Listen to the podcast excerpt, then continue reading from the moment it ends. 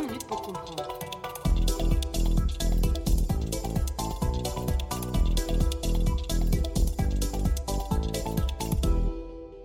Bonjour à toutes et tous et bienvenue dans cette seconde partie de notre épisode de 20 minutes pour comprendre sur Pearl Harbor. Si vous n'avez pas écouté le premier volet de ce diptyque, je vous conseille vivement de le faire puisque nous reprenons le récit précisément à l'endroit où nous l'avions laissé. Il est tôt, ce matin du 7 décembre 1941. Sur l'île d'Oahu, les marins se remettent d'une soirée arrosée et profitent du dimanche pour prolonger leur sommeil. Ils ne savent pas qu'au même moment, 180 avions japonais foncent vers le paysage paradisiaque dans lequel ils vivent depuis plusieurs mois. 4h50 du matin, un dragueur de mine repère un périscope à l'entrée de la rade de Pearl Harbor, mais perd sa trace. Il s'agit en réalité d'un sous-marin de poche japonais qui est venu vérifier la présence des cibles à détruire. Et pour les Japonais, justement, les nouvelles sont mauvaises puisque il n'y a pas de porte-avions dans la rade de Pearl Harbor. En effet, coup du hasard et coup de chance pour les États-Unis, le USS Enterprise, par exemple, fer de lance de la flotte du Pacifique, est retardé par le mauvais temps. Il aurait effectivement dû être présent dans la rade, mais il n'y est pas. Alors ce dragueur de mine fait rapport de l'incident, qui est classé sans suite. À 6h10, les avions japonais quittent leur porte-avions et foncent vers l'île d'Oahu. Quelques minutes plus tard, à 6h45, l'USS Ward coule un autre sous-marin japonais. C'est le premier coup de feu tiré dans cette guerre du Pacifique, mais à nouveau, l'incident est dans un premier temps classé comme fausse alerte et donc sans suite. Bref, l'état d'urgence n'est toujours pas déclaré sur l'île. À 6h53, un message surprenant apparaît sur les écrans d'une station radar positionnée au nord de l'île. Un pic immense est apparu sur les écrans de radar justement des opérateurs il s'agit de la première vague d'attaque qui va s'abattre sur l'île, mais le supérieur, qui n'est pas informé des deux autres incidents dont je viens de vous parler, estime qu'il s'agit d'une erreur. Il faut rappeler que la technologie radar n'est alors qu'à ses premiers balbutiements, mais le signal persiste à 7h02. Quelques minutes plus tard, ce même chef répond qu'il s'agit probablement des B-17 qui ont quitté la Californie et qui sont effectivement attendus ce jour-là. Pour les moins fans d'aviation parmi nous, je rappellerai simplement que ces B-17, ce sont donc des bombardiers américains à longue portée qui sont à l'époque assez neufs, assez novateurs. Personne ne le sait évidemment, mais on est là à 20 minutes de l'arrivée des avions japonais et tous les signaux ont donc été annulés ou classés sans suite. Il ne s'agit pas des seuls cafouillages et des seules malchances dans cette affaire, puisque quelques jours plus tôt à Washington, les services de renseignement sont parvenus à décoder des câbles diplomatiques japonais qui intiment par exemple à l'ambassadeur d'informer que le gouvernement japonais, je cite, a le regret d'informer le gouvernement américain qu'en raison de son attitude, il ne peut rien faire que considérer qu'il est impossible d'arriver à un accord en menant d'autres négociations. Or ce message est flou et interprété par l'administration américaine comme une simple rupture des relations diplomatiques. On sent que les tensions ne cessent de s'exacerber, mais pour Washington, l'heure n'est pas encore aussi grave qu'elle ne l'est en réalité. Un autre message est intercepté quelques jours plus tard. Il informe l'ambassadeur japonais de transmettre la déclaration précédemment citée à Cordell Hull, qui est donc le secrétaire d'État euh, américain, à 13 heures précises. 13 heures précises à Washington, c'est donc 7 heures à Hawaï, c'est donc avant l'attaque de Pearl Harbor. En réalité, Yamamoto souhaitait donc respecter le code d'honneur si important chez les militaires japonais, mais plusieurs problèmes techniques ont fait que ce message arrivera trop tard. Si on s'attend aux États-Unis à un regain des tensions avec le Japon, on ne s'attendait pas à une offensive prochaine encore moins Kimmel, le responsable de la base, qui n'imagine pas un seul instant que le Japon pourrait frapper le cœur de la puissance navale américaine, si loin des côtes de l'archipel, et encore moins par les airs. Aussi, rien n'est préparé sur l'île en cas d'attaque, et malgré le fait que le gouvernement américain ait, dès la fin novembre, averti les autorités militaires de l'éventualité d'une agression japonaise. Les soldats sur l'île d'Oahu, je l'ai dit, dorment d'un sommeil paisible, comme, je l'espère, vous le faites tous, chers auditeurs, un dimanche matin. Les munitions sont stockées sous clé et inaccessibles en cas d'urgence. Les navires sont eux enfermés dans la rade de Pearl Harbor, alors que les avions sont soigneusement alignés côte à côte sur les pistes, ailes contre ailes, formant, vous vous en doutez, de parfaites cibles pour les bombardiers qui approchent. De leur côté, et le contraste est saisissant, les militaires japonais ont bien soigneusement préparé leur offensive. S'inspirant du raid de l'armée britannique contre Tarente, qu'on vous racontera probablement un jour, ils ont mis au point un nouveau type de torpille, spécialement prévu pour cette opération de Pearl Harbor. Et le jour même du 7 décembre n'a pas été choisi au hasard, je vous l'ai dit, c'est un dimanche, et les Japonais se doutaient donc que la résistance rencontrée serait minime. Enfin, les rôles ont été méticuleusement distribués dans cette force euh, aérienne qui va s'abattre sur Pearl Harbor. Les bombardiers se chargeront de s'attaquer aux cuirassés et aux porte-avions. Bon, on a vu que finalement il n'y avait pas de porte-avions. Les bombardiers piqués et les chasseurs détruiront eux les avions avant qu'ils ne décollent. Bref, tout sourit aux Japonais, alors que la première vague de 180 avions commandés par Mitsuo s'approche d'Oahu. Il est alors 7h40 du matin. 15 minutes plus tard, l'attaque commence.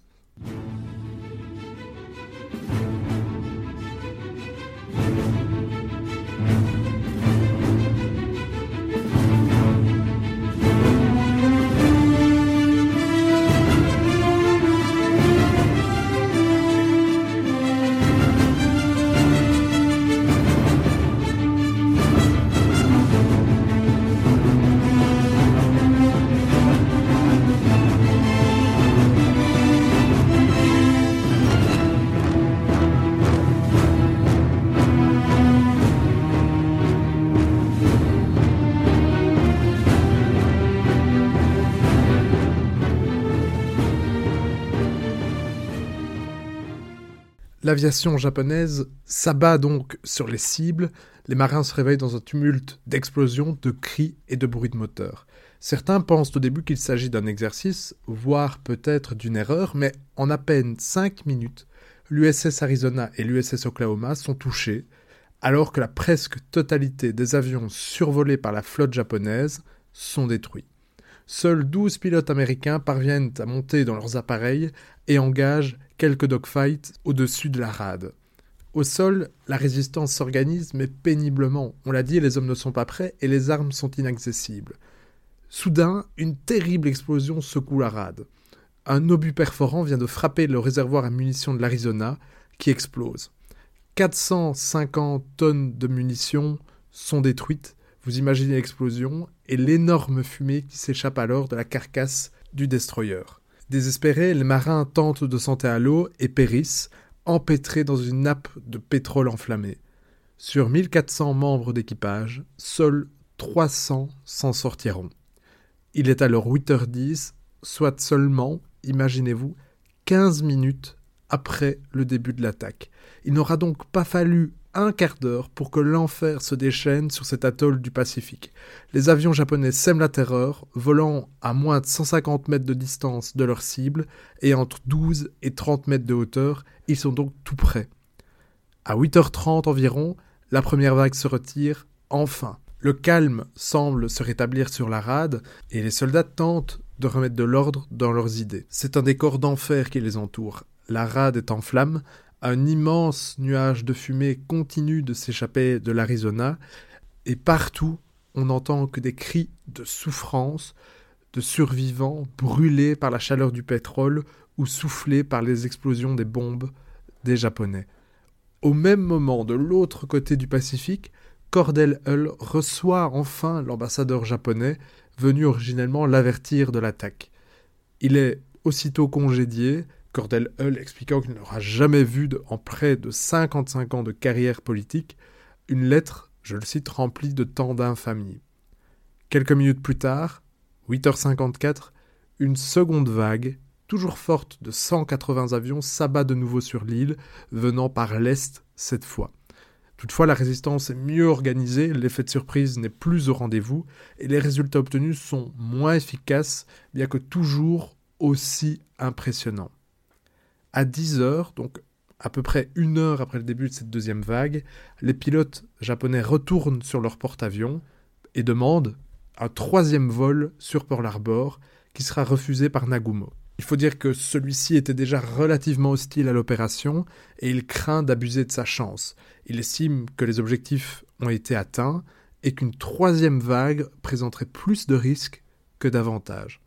Il faut dire qu'au total, l'attaque fit 2400 victimes américaines, dont près de la moitié à bord de l'Arizona, alors que les Japonais ne déplorent, eux, que 64 pertes. Côté matériel, les résultats sont encore plus terribles. 29 avions japonais perdus pour 3 croiseurs, 3 destroyers, 4 navires de guerre, 4 autres sont endommagés mais seront donc réparés, 188 avions détruits et 159 endommagés du côté des Américains. C'est donc un succès tactique incontestable pour l'armée japonaise, qui a en outre, fait peu connu, lancé le même jour une large offensive dans le Pacifique contre la Malaisie, la Thaïlande, Singapour. Hitler et Mussolini, qui n'étaient pas informés de cette attaque, sont aux anges et l'accueillent avec grande joie. Mais, assez paradoxalement, il en va globalement de même de Charles de Gaulle et de Winston Churchill. En effet, pour ces deux hommes, une chose est certaine, ils ne sont désormais plus seuls dans la guerre contre l'Allemagne nazie et le Japon. En effet, et c'est là peut-être une erreur stratégique de la part des militaires japonais, tout d'abord, une troisième vague aurait été bénéfique pour détruire véritablement ce qui restait de la marine américaine. Ensuite, on l'a dit, mais ça, ils ne pouvaient pas le savoir, il n'y avait finalement pas de porte-avions à Pearl Harbor. Mais surtout, le caractère non provoqué de l'attaque entraînera une réaction unanime dans les rangs américains. Cette réaction, c'est celle de la volonté d'aller se battre contre les Japonais. En effet, le lendemain, Franklin Delano Roosevelt va bien entendu prendre la parole devant le Congrès et prononcer un discours depuis entré dans l'histoire. Yesterday, December 7, 1941, a date which will live in infamy. The United States of America was suddenly and deliberately attacked by naval and air forces of the Empire of Japan. The United States was at peace with that nation, and at the solicitation of Japan, was still in conversation with its government and its emperor. Au terme de ce discours, Franklin Delano Roosevelt appelle donc le Congrès à déclarer la guerre à l'Empire du Japon, ce que le Congrès fera à l'unanimité, sauf une voix, pour la petite histoire, Janet Rankin, qui est en fait la première femme élue au Congrès des États-Unis, qui a expliqué que puisque elle ne pouvait pas se battre contre le Japon, elle n'acceptait pas de voter une décision qui allait envoyer d'autres hommes le faire à sa place. Pearl Harbor marque donc le début de l'engagement américain dans la Seconde Guerre mondiale. Celle-ci se terminera par le bombardement atomique du Japon à Hiroshima et à Nagasaki. C'est une autre histoire que nous avons déjà racontée dans 20 minutes pour comprendre. Il reste évidemment des choses à dire sur Pearl Harbor, comme la destitution de Kimmel. Était-elle véritablement la résultante d'une impréparation, ou bien Kimmel est-il un peu le bouc émissaire de cette histoire? Et puis surtout, vous savez que des histoires de cette envergure créent des théories du complot qui ne sont pas toujours infondées euh, autour d'une question. Si Pearl Harbor a permis le réveil du géant endormi américain et son engagement dans la Seconde Guerre mondiale, ce que Roosevelt espérait depuis bien longtemps, est-ce qu'il est possible que le président des États-Unis était en réalité au courant de l'attaque de Pearl Harbor et qu'il aurait laissé celle-ci se réaliser pour avoir un peuple américain uni derrière son président? Telle est la question qui reste au cœur de cette affaire Pearl Harbor et que nous traiterons avec Simon Desplanques dans un épisode de Passé ressuscité. Merci pour votre écoute, chers auditeurs. C'était Vincent Gabriel. À bientôt pour d'autres aventures sur 20 minutes pour comprendre. Au revoir.